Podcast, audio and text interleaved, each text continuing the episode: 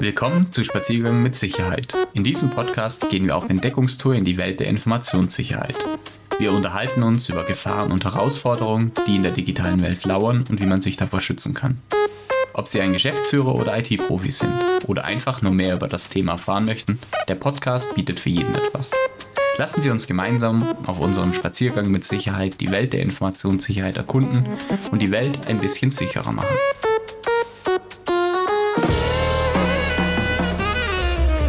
Und willkommen zu einer weiteren Folge Podcast Spaziergang mit Sicherheit. Mein Name ist Florian Franke und für die 20. Episode habe ich mir was Besonderes überlegt, beziehungsweise hat sich was Besonderes ergeben. Nicht nur habe ich heute zum ersten Mal zwei Gäste mit in der Aufnahme, und wir sprechen heute über eine Veranstaltung, die ganz interessant sein könnte für viele Zuhörer, ist die B-Sides in München. Und was es ist, was da dahinter steckt, da kommen wir gleich drauf. Wen habe ich heute zu Gast? Zu Gast habe ich heute Ingmar Kaiser und den Christoph Gebetmüller vom Verein Muxek, die die B-Sides München unter anderem organisieren. Deswegen würde ich aber direkt auch das Wort an die beiden übergeben. So Christoph, wer bist du? Was machst du? Wo kommst du her? Mhm, äh, genau, ich bin Christoph Kimmertmüller. Hallo zusammen. Ich äh, komme eigentlich aus Österreich und mich hat irgendwann nach dem Studium nach München verschlagen und dort habe ich eine Zeit als Penetration Tester gearbeitet und bin jetzt seit ein paar Jahren freiberuflich unterwegs, auch im Security-Bereich. Okay, schön. Und Ingmar, bisschen was zu dir?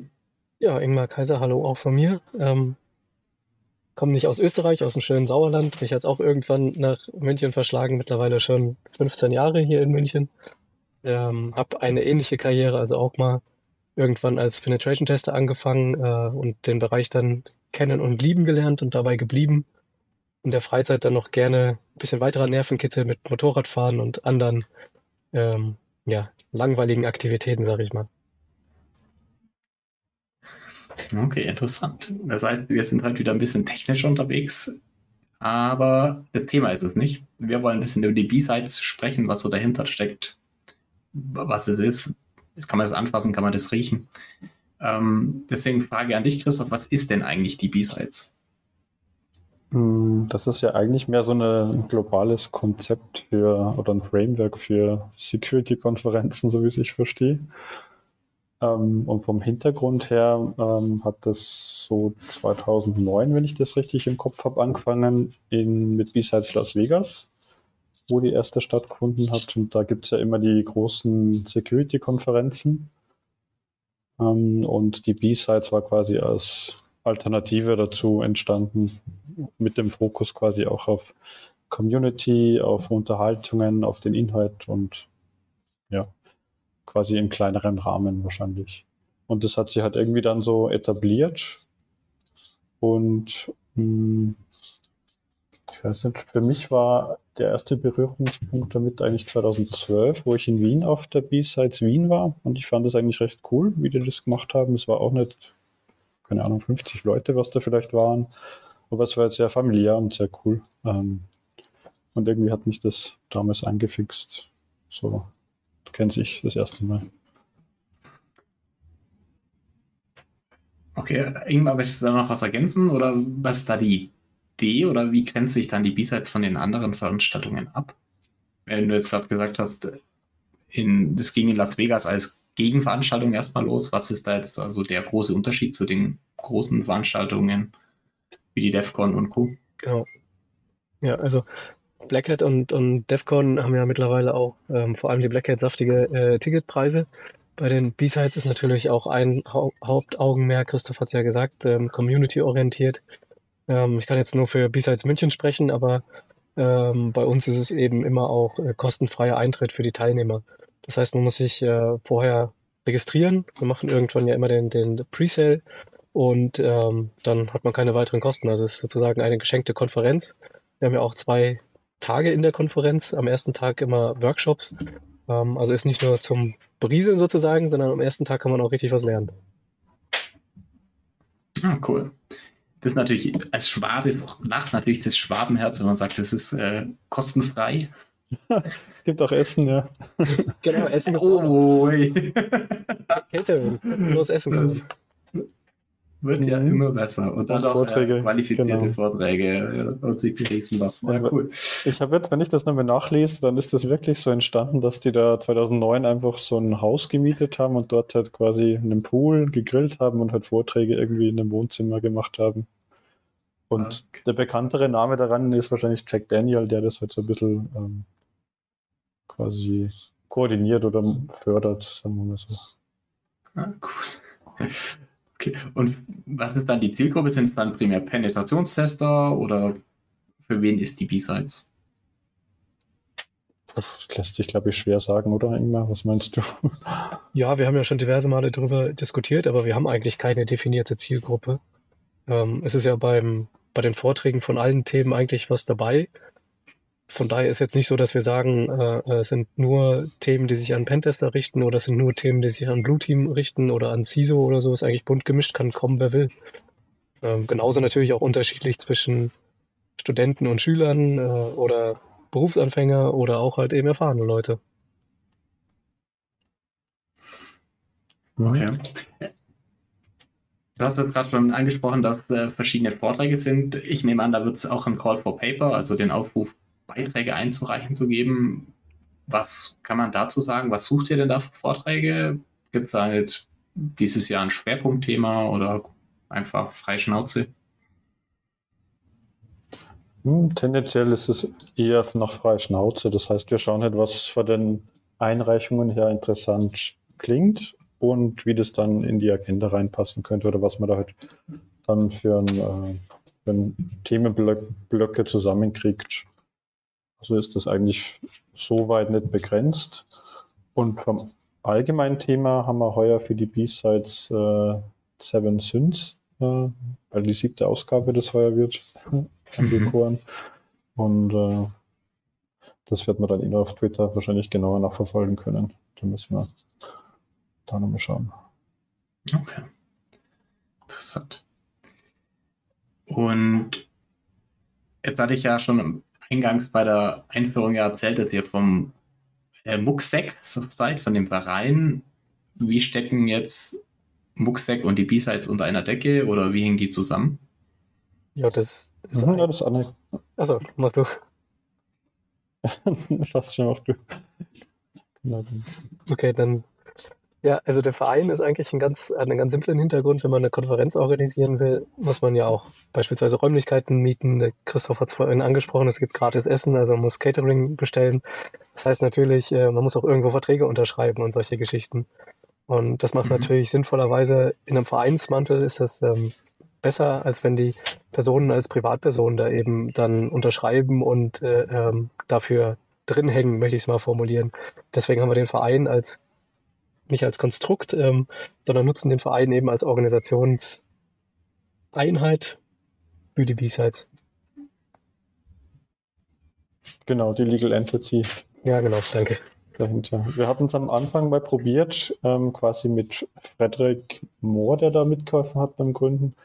Ähm, der hatte auch eine Security-Firma, über den dann diese Rechnungen gelaufen sind, aber das war halt dann finanztechnisch irgendwann ein bisschen schwieriger auseinanderzudröseln. Wenn du jetzt Rechnungen kriegst ähm, vom Kunden und dann Rechnungen für die B-Sides und dann das Finanzamt und das war es halt dann einfacher zu sagen, wir, wir gründen den Verein.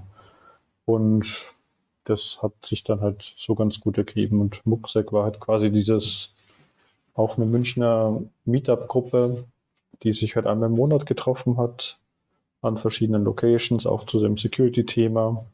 Und daraus ist das quasi dann dieser, dieser Verein entstanden, dass sich da diese acht Mitglieder braucht für die Gründung von einem Verein, wer es wissen will. Und äh, dann kann man sich quasi äh, eintragen lassen mit Satzung und, und Sitz und den ganzen Dingen. Genau, das heißt, das, so hat das mehr oder weniger angefangen. Und das Okay, Rucksack, mhm. Ja. ja Genau. Mach, mach weiter. Ja. Äh, ja, okay. Und die Wuchsec-Meetups, die laufen eh jetzt nach Corona wieder langsam an in München. Das heißt, da schauen wir einmal im Monat, dass wir da ein kleineres Treffen hinkriegen an unterschiedlichen Locations, dass auch verschiedene Firmen da ein bisschen einen Einblick geben können für die Leute und man halt einfach auch netzwerken kann. Und Ähm, für die B-Sides ist es halt quasi einmal jährlich eine größere Versammlung.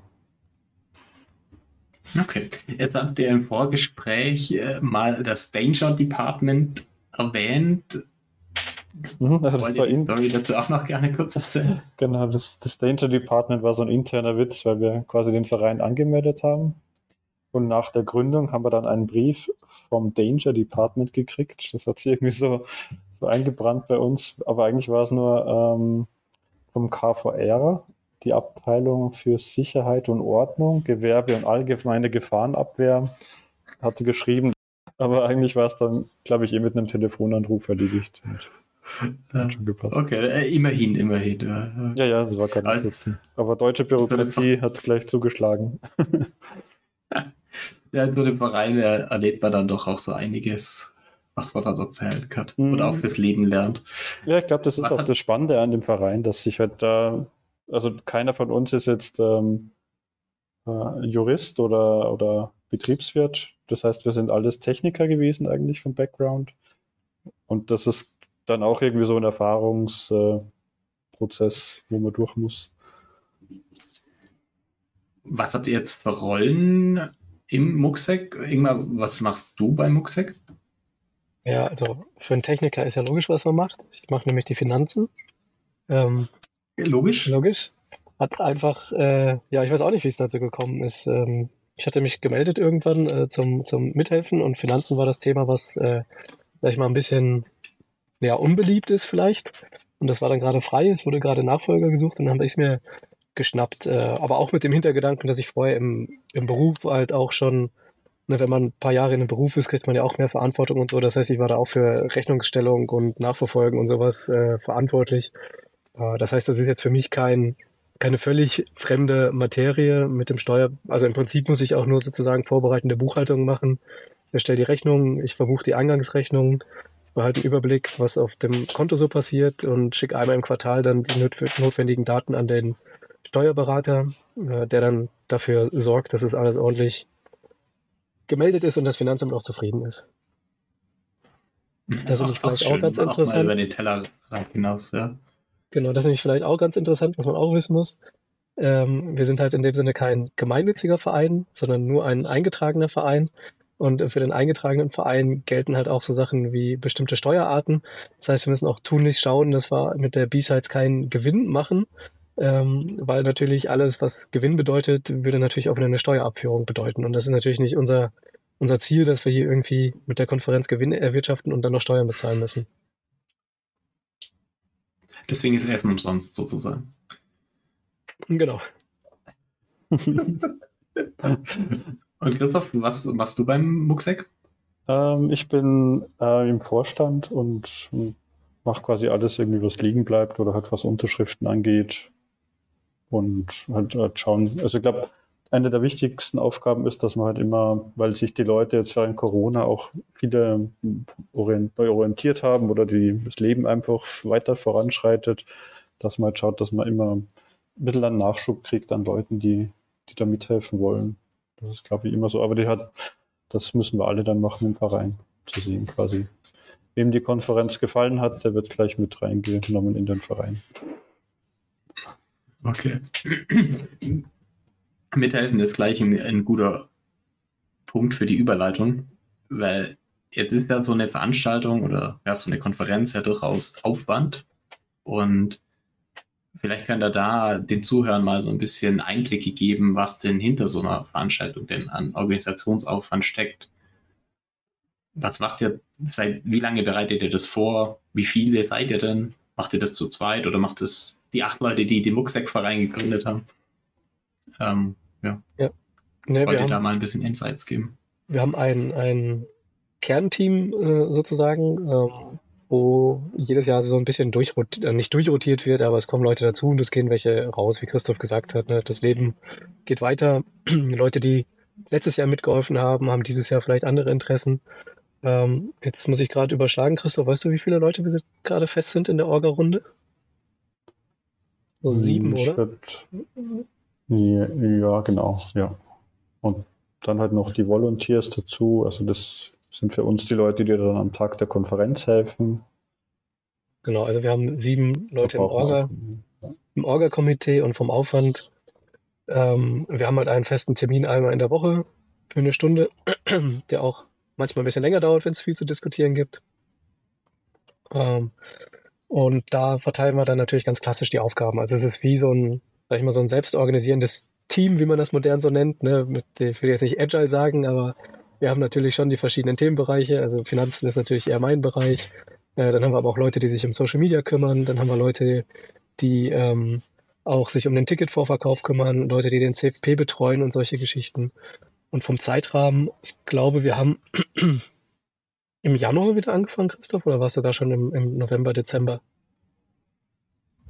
Hm, nee, so wirklich. Also im Januar war dann, glaube ich, mehr so die Zeit, wo wir halt nach einer Location gesucht haben. Ja.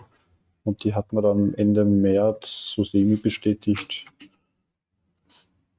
Und ja. hatten dann, glaube ich, da losgelegt. Also, weil, also wenn man es genau nimmt, ist es ja gar nicht so viel Arbeit, würde man meinen, weil man braucht ja nur so ein Call for Paper Plattform, dann braucht man irgendwie so eine Ticketing Plattform und nachdem wir da letztes Jahr schon und das Jahr davor, äh, nee, da war Corona, also nur letztes Jahr gut gefahren sind mit den Tools, die wir da eingesetzt haben, ist der Aufwand jetzt nicht so groß und äh, das, da hat der Experte in dem Bereich, der hilft uns da tatkräftig weiterhin. Danke, Stefan. Shoutout in der Stelle. Genau. genau. Also uns kommt da natürlich viel zugute, dass es für alles jetzt mittlerweile quasi eine Software as a Service Plattform gibt. Ne, also es gibt eine Call for Paper Plattform, es gibt eine Ticketing Plattform. Ähm, die sind alle, alle natürlich sehr gut nutzbar, auch für unsere Veranstaltung. Und für solche Community-Veranstaltungen gibt es dann natürlich auch oft mal besondere Nachlässe oder Rabatte, sodass wir da auch ähm, nicht den vollen Preis zahlen müssen, was uns natürlich dann auch freut. Und am Konferenztag hat der Christoph ja schon auch angesprochen, das darf man ja auch nicht unter den Tisch fallen lassen. Haben wir noch zusätzliche Volunteers, die helfen dann am Tag, also beispielsweise die Bändchen ausgeben, die Leute einchecken, ähm, auf der Konferenz nach dem Rechten schauen, Fragen beantworten, alles, was eben so anfällt. Die sind dann, die können sich auch freiwillig melden und sind dann in einen Tag im Einsatz, was uns aber auch sehr viel Arbeit abnimmt. Wir planen halt mit 300 hm. Leuten. Wie viele Volunteers habt ihr da? Christoph, wie viel haben wir da immer? Wie viele Volunteers seid ihr da? Äh, das hängt davon ab, wenn wir es mal durchgehen. Also wir hm, schauen ja meistens, dass wir die Talks auf aufnehmen. Da haben wir meistens zwei pro Raum einen und dann für den Eintritt zwei Leute, zwei Leute, die so ein bisschen ähm, quasi ansprechbar sind, wenn irgendwas äh, unterwegs ist. Also so um die sechs bis acht würde ich schätzen. Also sechs bis acht pro Tag dann aber. Weil du gesagt hast, immer einen Tag im Einsatz. Ja, genau. Für die, für die Workshop-Tag, quasi ein Tag ist immer Workshops und ein Tag ist die Konferenz. Und bei den Workshops hängt es halt davon ab, wie viele parallele Workshops sind. Und wenn man da halt zwei Leute beim Einlass hat oder drei, die die Tickets kontrollieren, ist gerade bei dem Wechsel dann wichtig und einen im Workshop-Raum hat und bei den Konferenzen ist halt auch quasi also ein, ein Videographer, dann einen, vielleicht noch einen, der moderiert oder facilitated, das Mikrofon rumläuft ähm, und beim Eintritt, also ja, okay. sechs bis acht ist eine vernünftige Zahl. Gar nicht so viele, da hatte ich jetzt irgendwie mit einer höheren Zahl gerechnet. Hatte ja, mir da aber auch noch nicht so schon konkret der Schlagmäßig müsste es eigentlich passen. Vielleicht, vielleicht noch ein paar mehr, aber wenn wir zu viele sind, dann das hilft ja dann auch irgendwann nicht mehr so viele Leute. Machen es dann auch nicht besser. Was für uns aber, ich glaube, die größte Aufgabe, wenn wir nochmal zurückkommen zu deiner Frage, dann ist eigentlich die größte Aufgabe für uns immer dieses Sponsoring und auch dieses Call for Paper, ähm, mhm. das Thema quasi pushen. Weil, wie der irgendwas schon angedeutet hat, schauen wir, dass wir am Ende des Jahres doch irgendwie so eine, eine schwarze Null haben. Und dann heißt es halt jedes Jahr wieder von, von Null anfangen und ja. ähm, rein was die Kosten angeht, sind wir halt bei den Konferenzhotels beim mittleren fünfstelligen Bereich, quasi mit Catering, den Räumlichkeiten und dann noch die, die Hardware-Miete für die für das Audio-Video-Equipment rein überschlagsmäßig Das ist dann eigentlich immer so dieser Stressfaktor als Vorstand, würde ich sagen. Na, das ist dann auch das Risiko, das man ja auch dann hat. Also. Mhm, genau, das ist ganz klar auch das Risiko als Verein. Ja. ja, also ist ja auch logisch, das Hotel will ja auch planen. Ne? Das heißt, wir haben jetzt die Location zugesichert für den Konferenztag. Und wir sind jetzt so circa ähm, ein halbes Jahr im Voraus. Das heißt, wir wissen aber jetzt auch natürlich ein halbes Jahr im, im Voraus, äh, dass ähm, wir auch x Wochen vor dem Konferenztag möchte das Hotel natürlich auch schon mal sein Geld haben, damit die Konferenz stattfinden kann. Und das ist dann natürlich jetzt unser Zeitdruck sozusagen. Bis dahin müssen die Zahlen natürlich auch äh, da sein und damit wir das Hotel auch bezahlen können und die Konferenz stattfinden kann. Ja. Wie viele Teilnehmer sind denn bei der B-Sides in München? Letztes Jahr und dieses Jahr planen wir mit so circa 300, wenn ich es jetzt gerade richtig im Kopf habe. Also es ist über die Jahre ähm, stetig gewachsen. Die erste B-Side 2017, die war natürlich ein Stück kleiner. Christoph, weißt du da noch, wie viele Leute das waren? Äh, Steht sogar auf unserer Webseite, oder? Ja, ja, wir haben für jedes Jahr. Wenn man jetzt seine eigenen Zahlen kennt.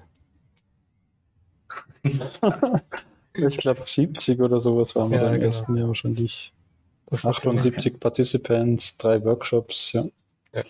Also es ist okay. halt so ein bisschen gewachsen und ich glaube jetzt so bei der Größe von 300, da äh, ist das jetzt für München, glaube ich, erstmal so eine, so eine gute, gute Größe. Ich weiß nicht, ob jetzt noch ein stärkeres Wachstum irgendwie in der nächsten Zeit drin ist, aber 300 ist ja auch schon eine gute Hausnummer. Absolut. Also, die muss man auch erstmal gefüllt bekommen. Ja, ja, das waren, glaube ich, auch so diese, diese Hürden. Also diese bis zu 100 Teilnehmer kriegt man noch relativ gut in so kleinere Veranstaltungsräume rein. Dann hatten wir, glaube ich, die nächste Hürde war beim Microsoft und Google waren wir so bei 200 am Tag der Konferenz und das ist halt dann von den Räumlichkeiten begrenzt, was Firmen quasi an, an Meetingräumen haben.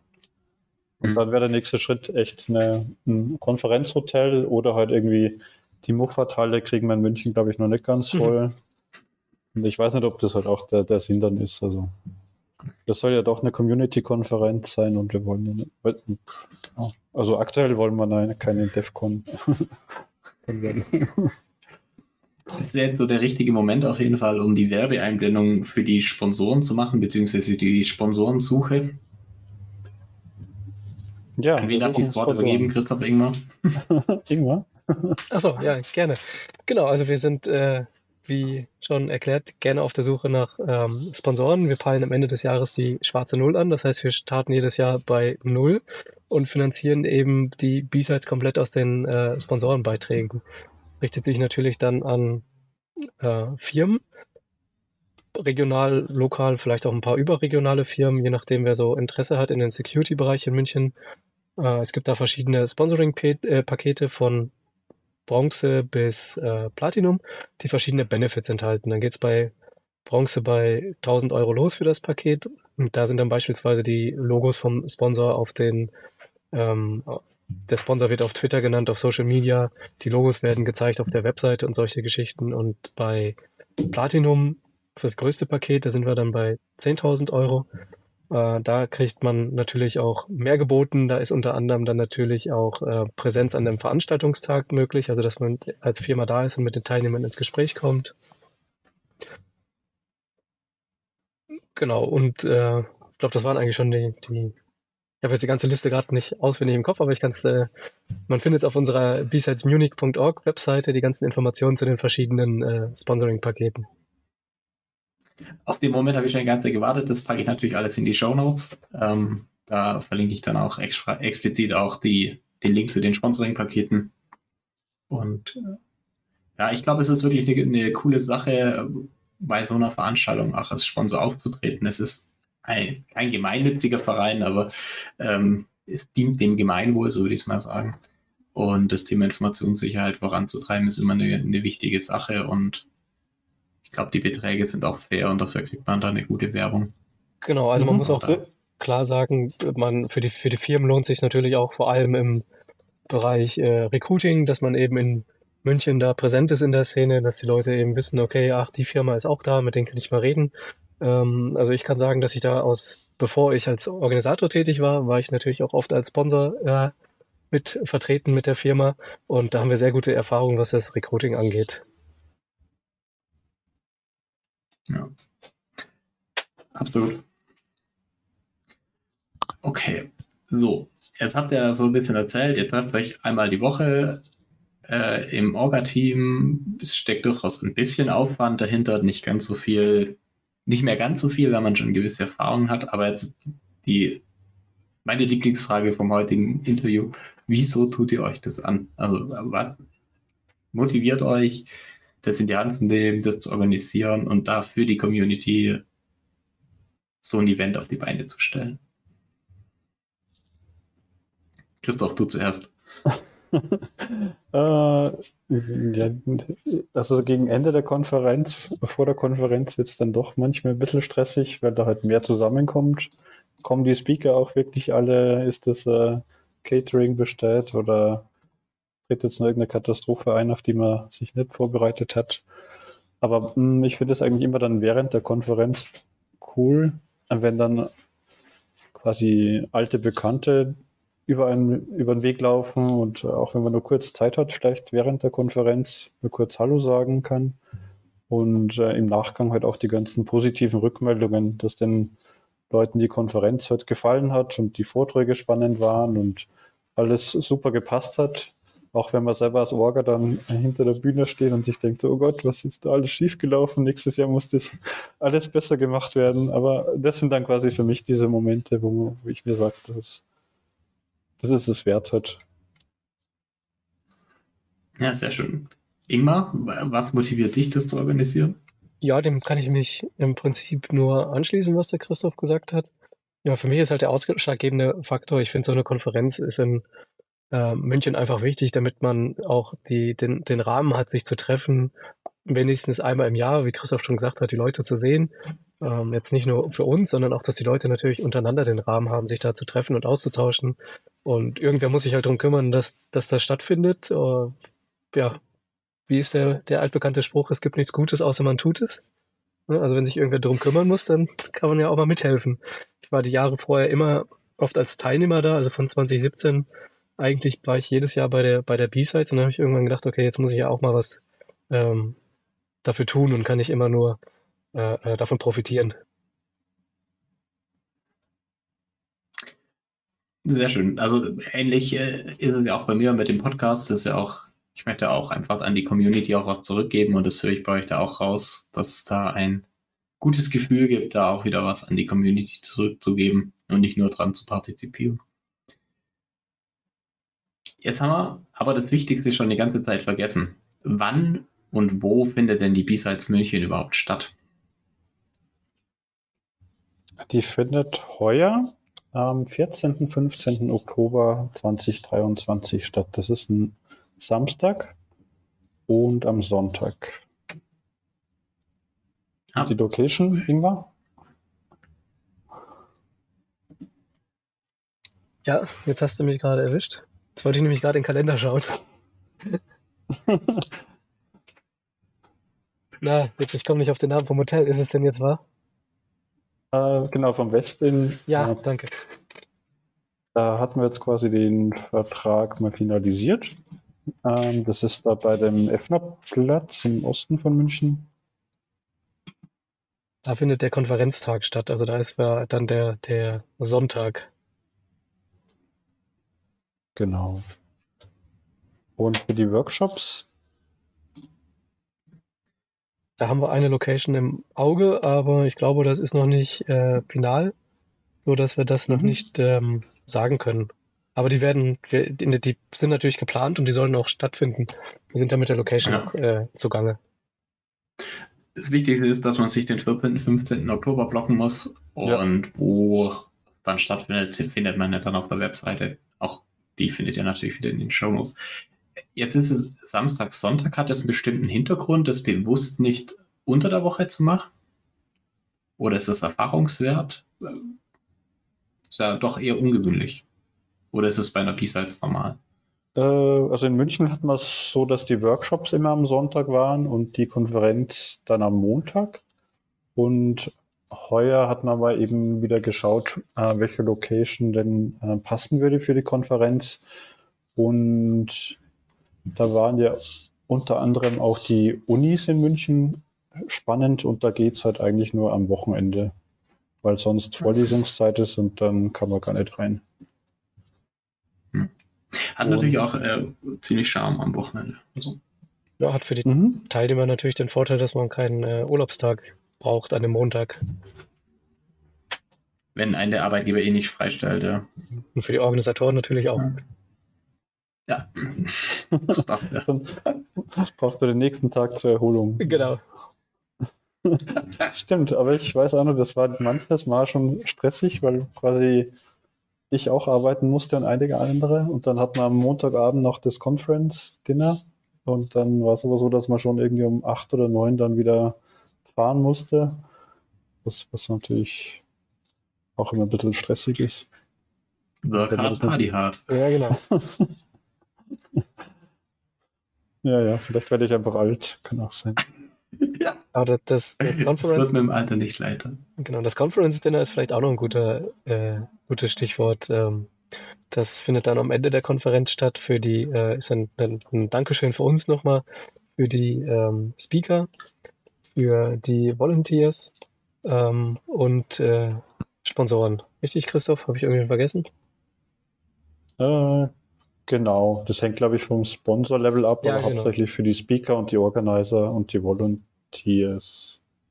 So. Genau, je nach Sponsor-Level ist man dann auch mit ja. dabei. Okay, schön. Gut.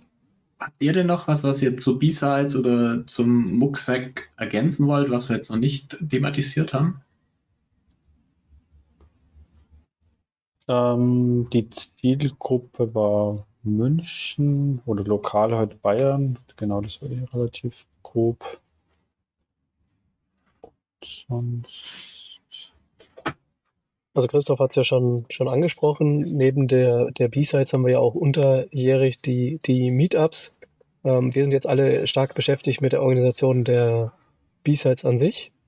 Da wären wir natürlich sehr erfreut, wenn sich da noch Leute finden, die auch nochmal die Meetup-Schiene ein bisschen in Angriff nehmen möchten. Also die quasi zum Verein dazustoßen und sich dann um die Organisation eventuell der Meetups kümmern oder auch einfach die Räumlichkeiten bereitstellen äh, können, weil die Meetups sind ja wesentlich kleiner, da kommen ja keine 300 Leute, da haben wir ja eine ganz andere Hausnummer. Ähm, also da reicht meistens auch ein großer Konferenzraum. Okay. Und die Meetups, Termine, Themen, die findet man dann auf der Mucksec-Vereins-Webseite? Ähm, die findet man auf meetup.com. Den Link können wir vielleicht. So. Packen auch in die. Den würde ich dann auch mit in die Show Notes packen. Mhm. Perfekt. Okay. Ansonsten sind wir ja alle hoffentlich umgänglich und handsam, also man muss auch keine Angst haben, uns anzusprechen. Wir sind auch sehr, Christoph hat es ja am Anfang gesagt, sehr ähm, gemischt. Also wir haben äh, äh, verschiedenste Nationalitäten und alles äh, dabei. Das heißt, die, die Diskussionen sind tatsächlich, äh, finden auf Englisch statt innerhalb des Vereins. Gut, aber das ist im Bereich Informationssicherheit ja gang und gäbe. Ja, aber für die, Verein, für die offiziellen Dokumente müssen wir das halt immer noch in Deutsch verfassen. Das ja, ist genau. dann also ein bisschen die Krux daran. Jetzt kommt das Danger Department. Dann die deutsche Bürokratie. Danger. Aber es gibt ja ChatGPT, das kann er übersetzen. Wenn da was Gutes rauskommt, genau. Nee, wir sind auch schon gespannt. Wir hatten schon überlegt, was man alles Cooles machen können damit, für die B-Sides mit ChatGPT oder diesen KIs. Ja. Also wenn da jemand noch Ideen hat und sich einbringen will, freuen wir uns natürlich. Perfekt. Bevor wir zu den Kontaktdaten kommen, noch eine Frage, die alle Gäste von mir gestellt bekommen dieses Jahr. Äh, ich, Ingmar, ich fange diesmal mit dir an. Für was sollen denn Unternehmen dieses Jahr denn Geld ausgeben, um die Informationssicherheit zu verbessern? Also meine Antwort ist seit Jahren da im Prinzip die, die gleiche Antwort, aber ich finde immer, es ist eigentlich das Thema, mit dem man am meisten Effekt hat. Und das ist tatsächlich gut ausgebildetes und motiviertes Personal. Ähm, weil so dieser Trend, sich irgendeine Sicherheitslösung zu kaufen und die dann zu integrieren, dann hat man da irgendwas reingebaut, aber man hat eventuell auch wieder niemanden, der sich darum kümmert und der die ganzen Zusammenhänge versteht, der auch die eigene Infrastruktur kennt. Also neben Pentest mache ich mittlerweile auch viel Incident Response und da ist dann wirklich ein großes Thema, was man immer hört, ähm, nachdem irgendein Vorfall passiert ist. Ja, äh, wir kennen es ja alle, historisch gewachsen, keiner weiß so richtig, wie alles zusammenhängt und dann im Incident alles auseinanderdröseln, ist halt eher ungünstig. Das verzögert dann natürlich den, den ähm, Recovery, wieder anlaufen nach dem Vorfall unnötig. Das heißt, meine Empfehlung ist seit Jahren immer gut ausgebildetes und motiviertes Personal. Würdest du das jetzt für das gesamte Unternehmen sehen oder siehst du das jetzt speziell als Thema für den Bereich Informationssicherheit oder für den Bereich IT? Na, ich, also ich persönlich, ich kenne mich ja nur in IT aus. Ne? Also für mich ist ja alles, alles sind ja IT-Probleme. Ich bin ja jetzt seit 15 Jahren in der IT, also ich spreche jetzt nur von der Informationssicherheit oder Cybersecurity, wie man es auch nennen möchte. Und äh, da ist für mich halt immer dieses, ähm, ja, ausreichend Personal ausre und dann auch eben das ähm, ausreichend ausgebildete und motivierte Personal. Der Schlüsselfaktor. Natürlich, in anderen Bereichen wird es ähnlich aussehen.